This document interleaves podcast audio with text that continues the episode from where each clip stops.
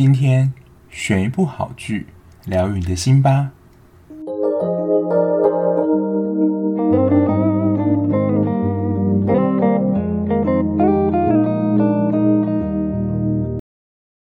欢迎收听追剧二百五，我是小 B。今天呢是一个新单元，对，节目做这么久，有一些新的变化。叫做听众推荐，我会希望说呢，至少每一个月会有一次，就是听众或者是我自己推荐我觉得非常好看或是经典的剧，让大家有机会可以看见这个剧。像之前就是真的是一个偶然之下。没关系，是爱情啊。然后在那一集，我记得就有听众在底下留言说，这是他人生最爱的一部韩剧。我看到就是有一点吓到，我自己也是觉得有点相见恨晚的感觉。因为说实在，我会自己会去其他的 podcast 频道看一下其他听众留言说，就是会有观众留言说，哎，可不可以请谁谁介绍什么什么剧啊，或是我想听你们讲什么剧什么剧这样子。那因为通常就是观众比较多人，他们没有办法一一的去说，哦，你们想看什么剧，他就介绍什么剧。不过像我们这种小台，就是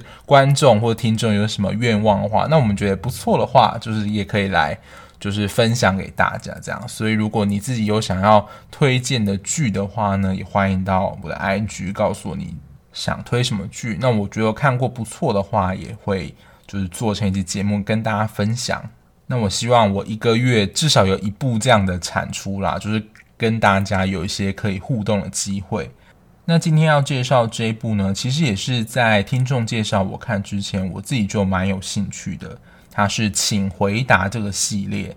它总共有三部，目前啦，《请回答》一九九七、一九九四跟一九八八。那今天我看的是一九八八，虽然它的年代是最早的，可是它推出的时间是二零一五年，反而是在一九九七跟一九九四这两部之后。那这一部的编剧跟导演呢，就如同我日剧一样。非常喜欢野木雅纪的这个编剧一样，那韩剧我目前啦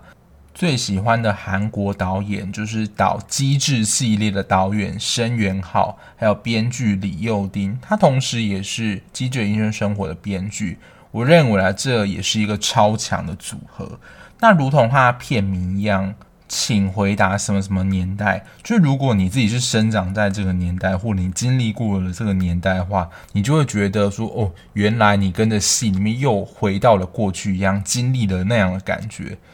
我觉得在里面的很多都是时代眼泪，不论是物品或是某一些的习俗，真的都是在那个年代才会经历过，而且看到说可能就会默默的流下两行眼泪，就真的觉得太感动了。然后我觉得这部片有一个蛮特别的点，就是这一部的演员，就是爸妈那个级别的，他们都是用他们自己的本名在这部剧里面，像是演员陈东义，诶，在上集就是专业配角里面又出现，他真的演非常多戏，他是女主角陈德善跟陈宝拉的父亲。那如果是年轻演员，在五个人里面，你绝对不可能会错过的，就是朴宝剑。他的这一部的装扮真的是非常的青涩跟可爱。其实朴宝剑也是经由这一出《请回答一九八八》打开他在戏剧圈的知名度。他这一部真的是，虽然可能台词不算多，但是我觉得是一个蛮灵魂的存在。那这一部的剧情呢，它是描述住在韩国首尔双门洞这个区域五个家庭的故事，从孩子念高中到后来念大学，到后来出社会的故事。这一部的步调其实就是生活感非常重，就我刚刚讲的，你就是看完可能会默默的流下几行眼泪，然后里面的剧情也是蛮感动的。然后有一个我觉得就是申元浩导演的特色，他不论在机智的牢房生活，我记得也有，就如果出现一些搞笑或是比较尴尬的片段的话，他都会有一个独特的配音。那像这一部《请回答一九八八》，它就是使用羊叫声，所以在有一些尴尬或是好笑点的话，就会发出羊咩咩咩这样的叫声，而且有时候还会有两段式的。就我觉得蛮像现在大陆节目，就是会上字幕告诉你说，哦，这里是笑点哦，要记得笑一下这种感觉。不过他刷到的点真的都是还会让你莞尔一笑这种点。那我觉得这是申元浩导演导戏的一个很大特色。那在这一部的看点，我觉得看完之后就像看到你自己成长的故事，就是它是很一般的生活剧，就是你真的会发生的事情。而且我觉得在这一部里面，就会看到《机智医生生活》五人帮的雏形，因为他在里面也是五个好朋友，然后他们也几乎也是无所不谈，然后都会聚集在一个人的房间里面一起玩耍，因为他们是住在街坊的关系，就一条路上。所以基本上呢，在这个街坊当中是没有秘密的。就是如果你发生什么事，可能过了几个小时之后，就所有的街坊邻居都知道了。但是也因为就是邻近性的关系，所以大家彼此都非常熟。还有可能当时民风关系，所以基本上有人有困难的话，彼此都会互相协助。包括他们可能每天晚上煮什么话，也都会说从诶 A 地方，然后送到 B 家，然后 B 家煮的东西送到 C 家，这样的相互合作，然后互相分享东西的关系，所以基本上大家都是非常亲近的。那请回答一九九八的五人帮中，只有德善她是生理女，就女生啦，因为她的个性其实也是比较大拉拉一点。然后她常常也被她的姐姐陈宝拉欺负。她本身我觉得是一个蛮重义气，然后热心助人的好人。然后第二个呢是郑焕，他自己的个性就是比较闷骚，然后如果自己的心意的话也比较不敢表达，因为他在后期啊其实是喜欢德善的。我自己在想，我自己的个性可能也是属于比较像郑焕这种类型的。然后第三个是尚宇。他的爸爸在三年前就是过世了。他自己本身是一个品学兼优的小孩，他功课非常的好。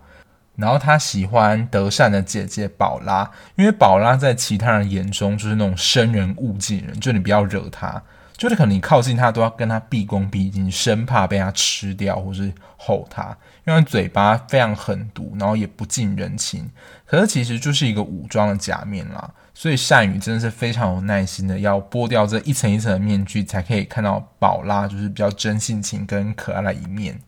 反正我想也只有善宇能够治得了宝拉。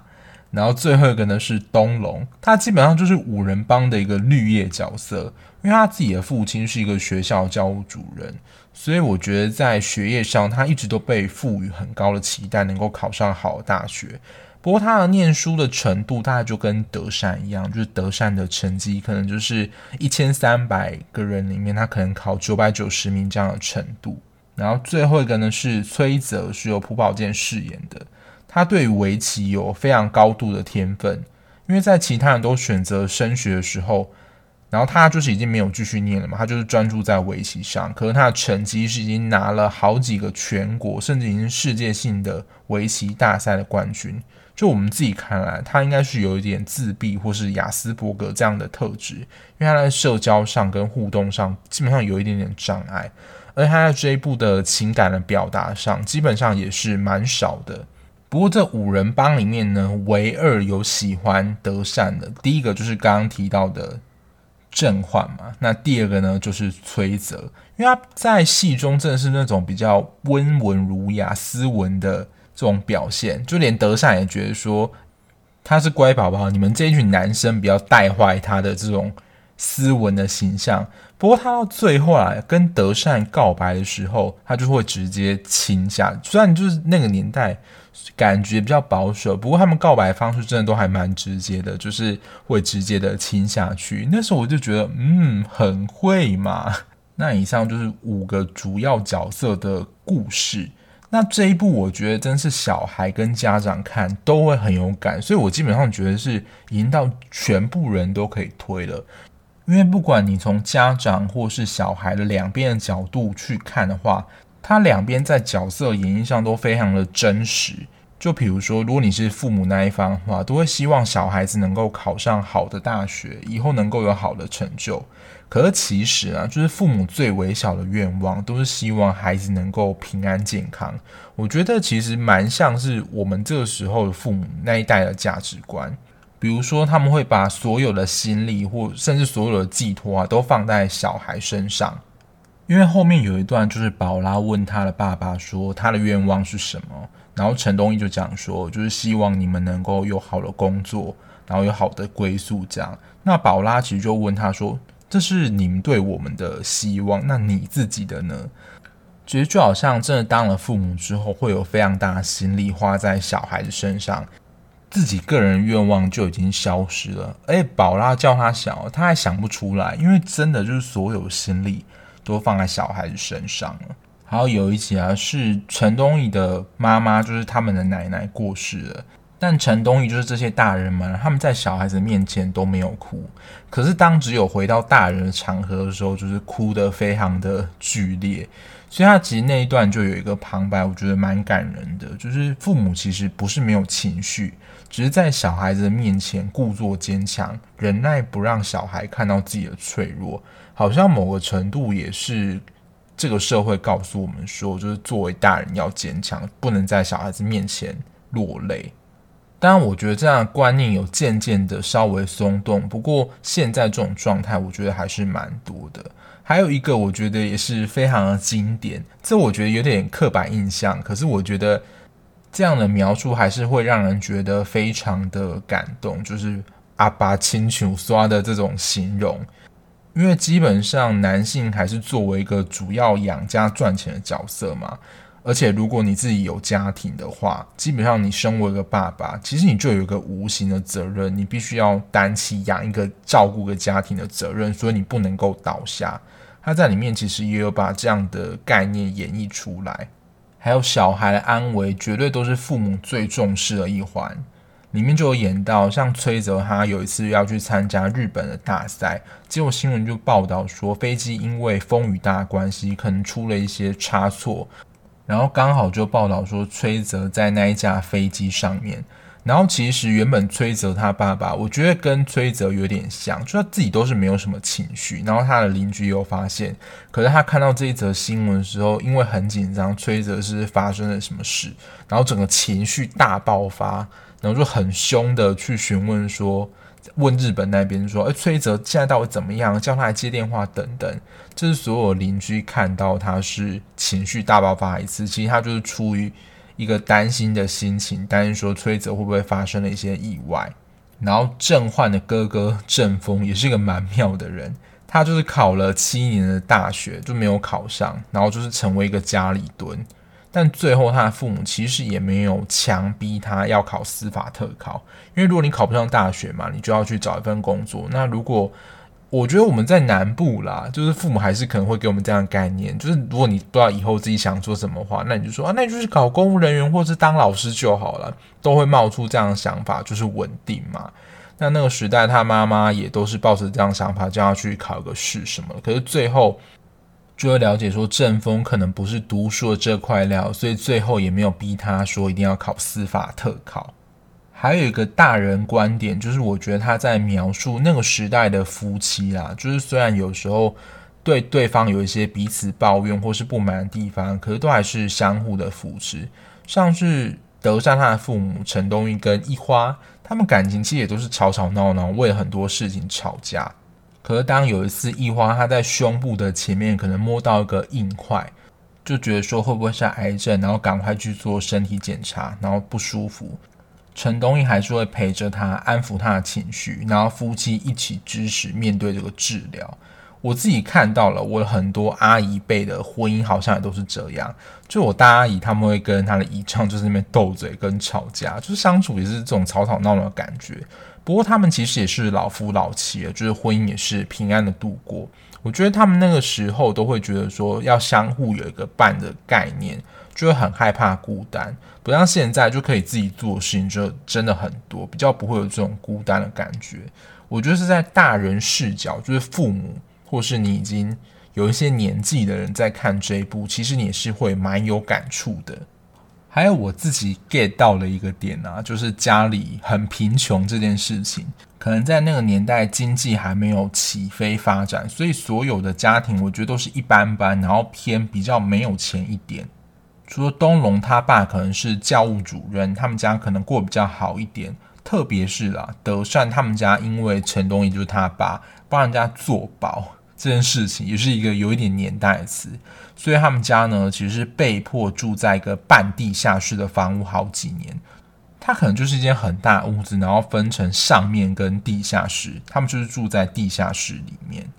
而且即使啦，后来他们的债务还清了之后，直到德善跟宝拉长大之后，他们还是住在那边。因为他们生活费真的都很吃紧，如果有紧急的状况，比如说生病啊、要开刀什么的，基本上你都要跟其他家人借钱，你没有办法筹得出来。但是刚刚除了东龙说他们家可能比较有钱之外，正焕他们家算是一个比较特别的设定，因为他们家。原本也是比较穷的那边，可是呢，当时的正风他有一个特殊的嗜好，就会收集很多东西。他包括从收集邮票，然后到后来收集可能爱国奖券，结果好死不死就让他们家中了头奖，也因此呢，他们家的生活品质才整个改善。不然他们家原本也是蛮困苦的。但也真的是希望啦，能够有这么一个幸运一天，能够中头奖。那如果是在小孩子这边的观点啊，我觉得有一件事情真的也是蛮常在我们学生或者朋友之间会发生的事情，就是朋友之间喜欢上同一个女生。因为刚刚就有提到嘛，正焕跟崔泽他们其实都喜欢德善。那崔泽其实，在德善不在的时候呢，他有跟其他的男生朋友说，他对德善的关系不是把他当成朋友那种喜欢，而是当成女人的喜欢。然后正焕在这一部里面，其实又是回到大人哥这种性格，就是默默付出类型，就是生日送他礼物啊，天气冷的时候会给他外套穿。因为他在这边有设计一段啦，就是中间他开始会有一个伏笔，直接跳到二零一六，那时候他们都已经结婚了，然后那时候就拍德善跟她老公的访谈画面，可是都不告诉你说她老公的名字是什么。然后我们就随着我们自己一直看一直看，从到后面他们谈话之间聊天的线索，就会知道说哦，原来他是跟谁在一起。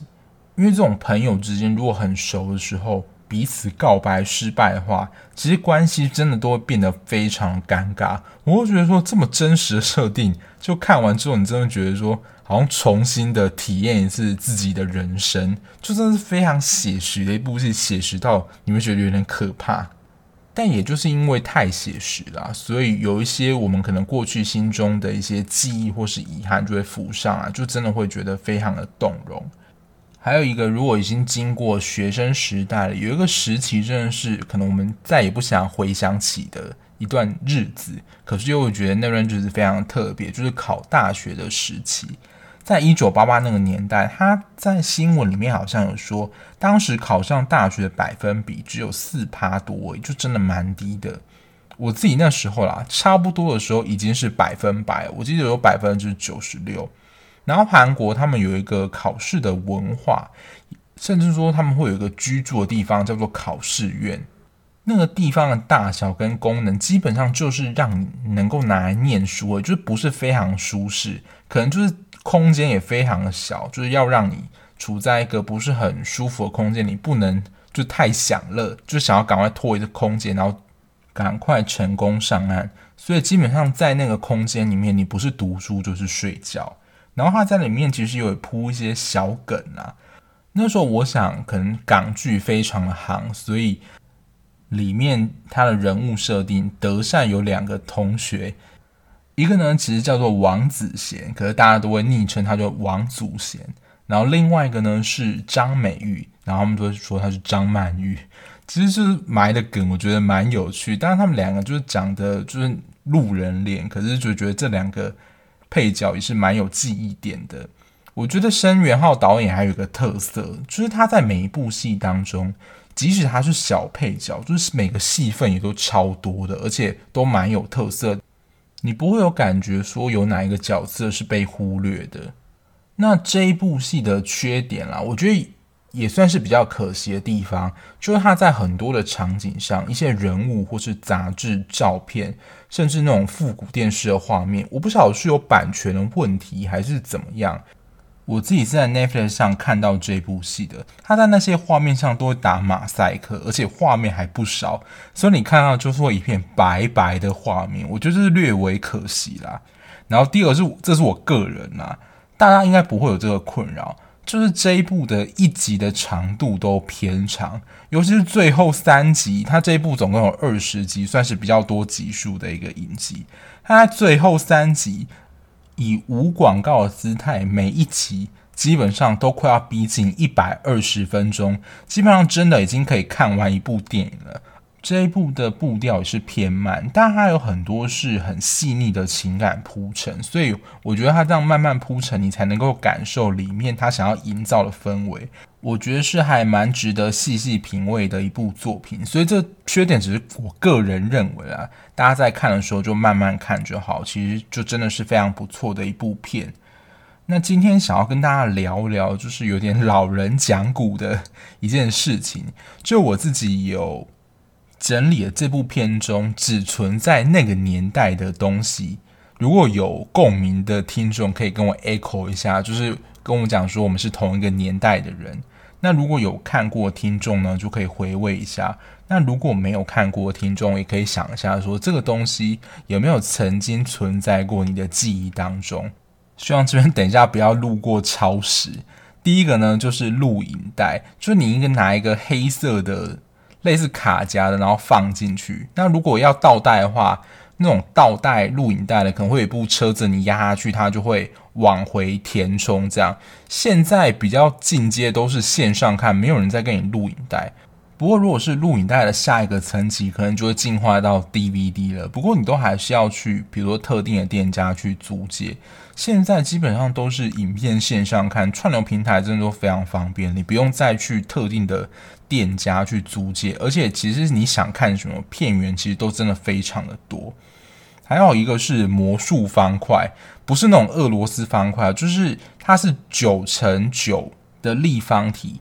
它上面可能每一面都会有颜色，然后一开始就会全部打乱嘛。最终任务就是要把每一面的颜色全部把它恢复成一样。我记得我这个在流行的时候，应该是我高中的时候，因为它其实这个好像有一些公式可以去背，所以其实这个也有举办世界大赛，就是以最快的时间把它恢复成原状。那其实很多选手啊，他其实在前面准备阶段，你在他会。你说东张西望嘛，他其实就要看整个他待会要怎么转，因为好像就是有一些公式可以去解开的，所以基本上还没有转之前，其实这整个过程就已经开始了。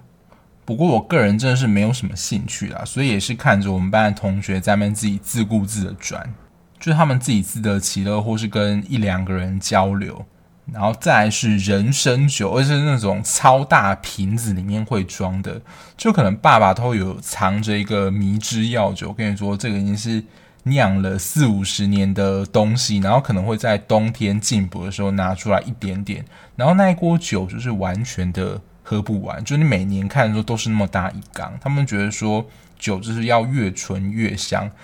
可是对我来说真的是一个蛮可怕的东西。再下一个呢是照相机，不是现在这种很方便的数位相机，你可以拍完之后直接看哦。以前的相机，我怕有人真的不知道，就以前的相机是有底片的，你需要换底片，然后也不能马上看，就你一卷拍完之后，你要拿去相馆，然后它才能把照片洗出来。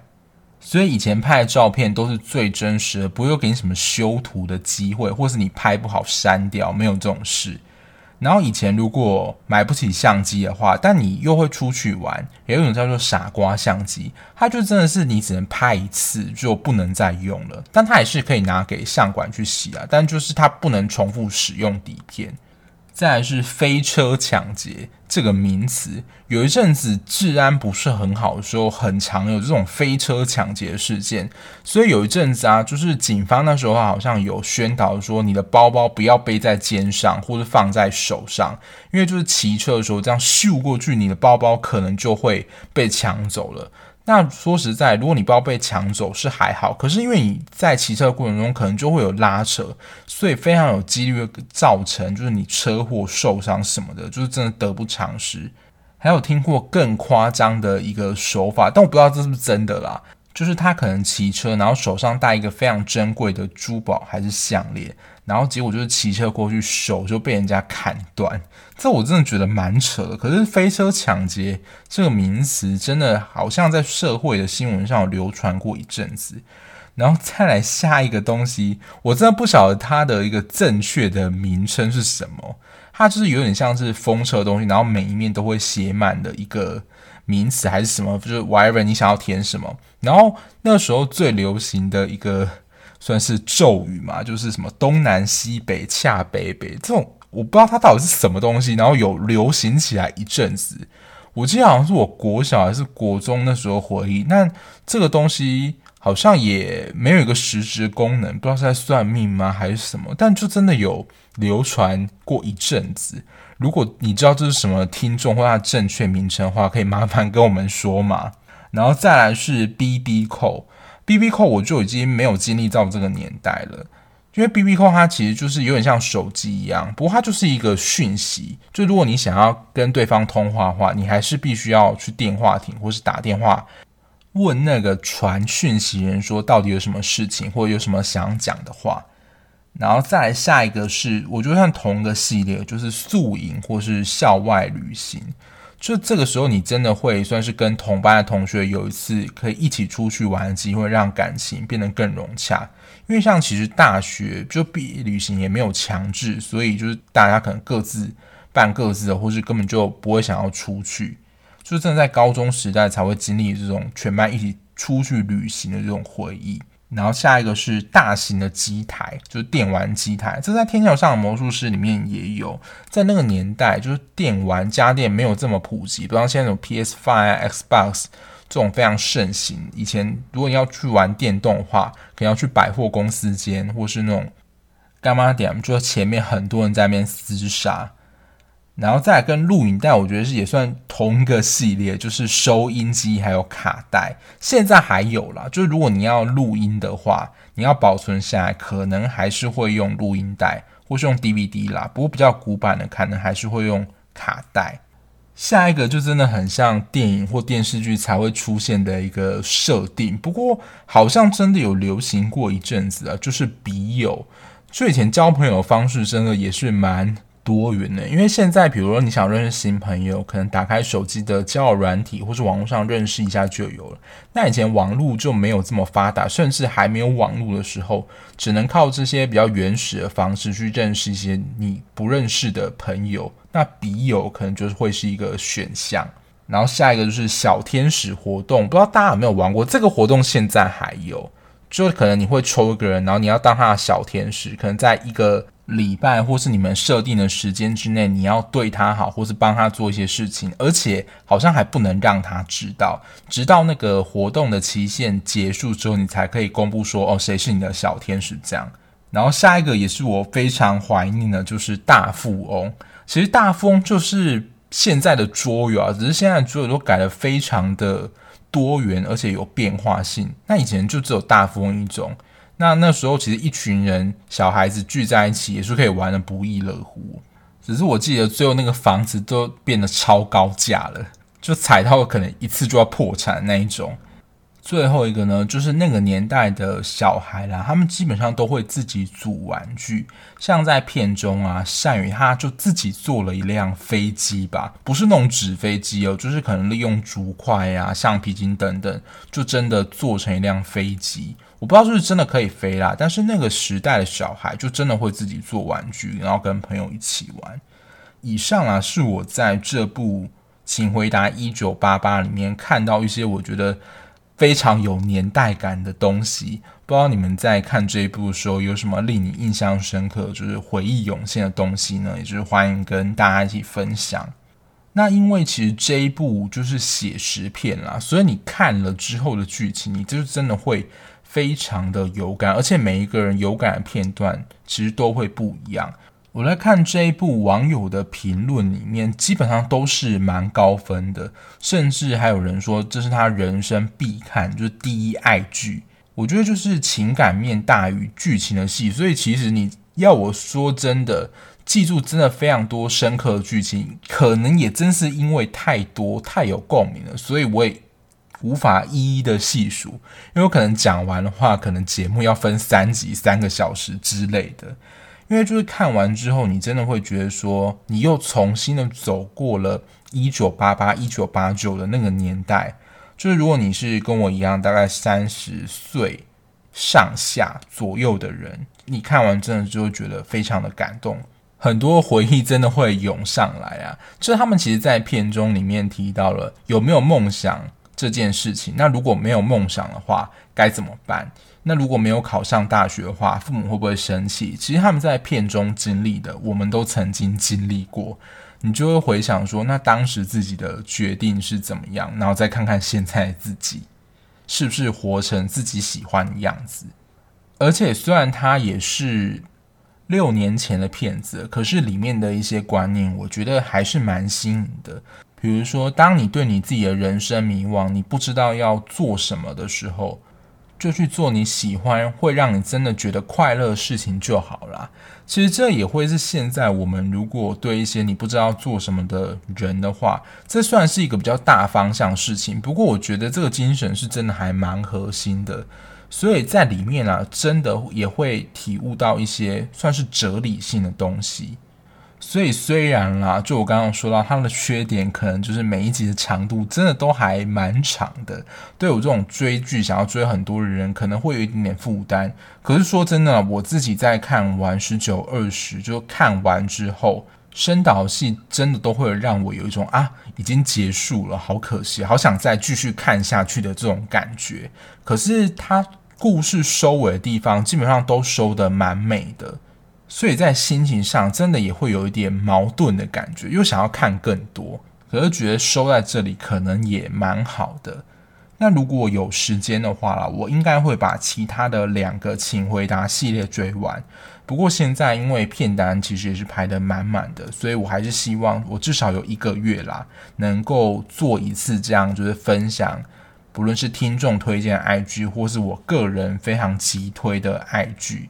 那如果你自己有想要推荐什么剧给我，或是其他听众的话，也欢迎到我的 IG 留言推荐哦。那今天节目就到这边。如果你喜欢这样聊剧、聊电影的节目的话，不论你是哪一个平台，麻烦帮我订阅。那如果可以留言的话，也可以留言让我知道你的想法，对我节目改进的动力哦。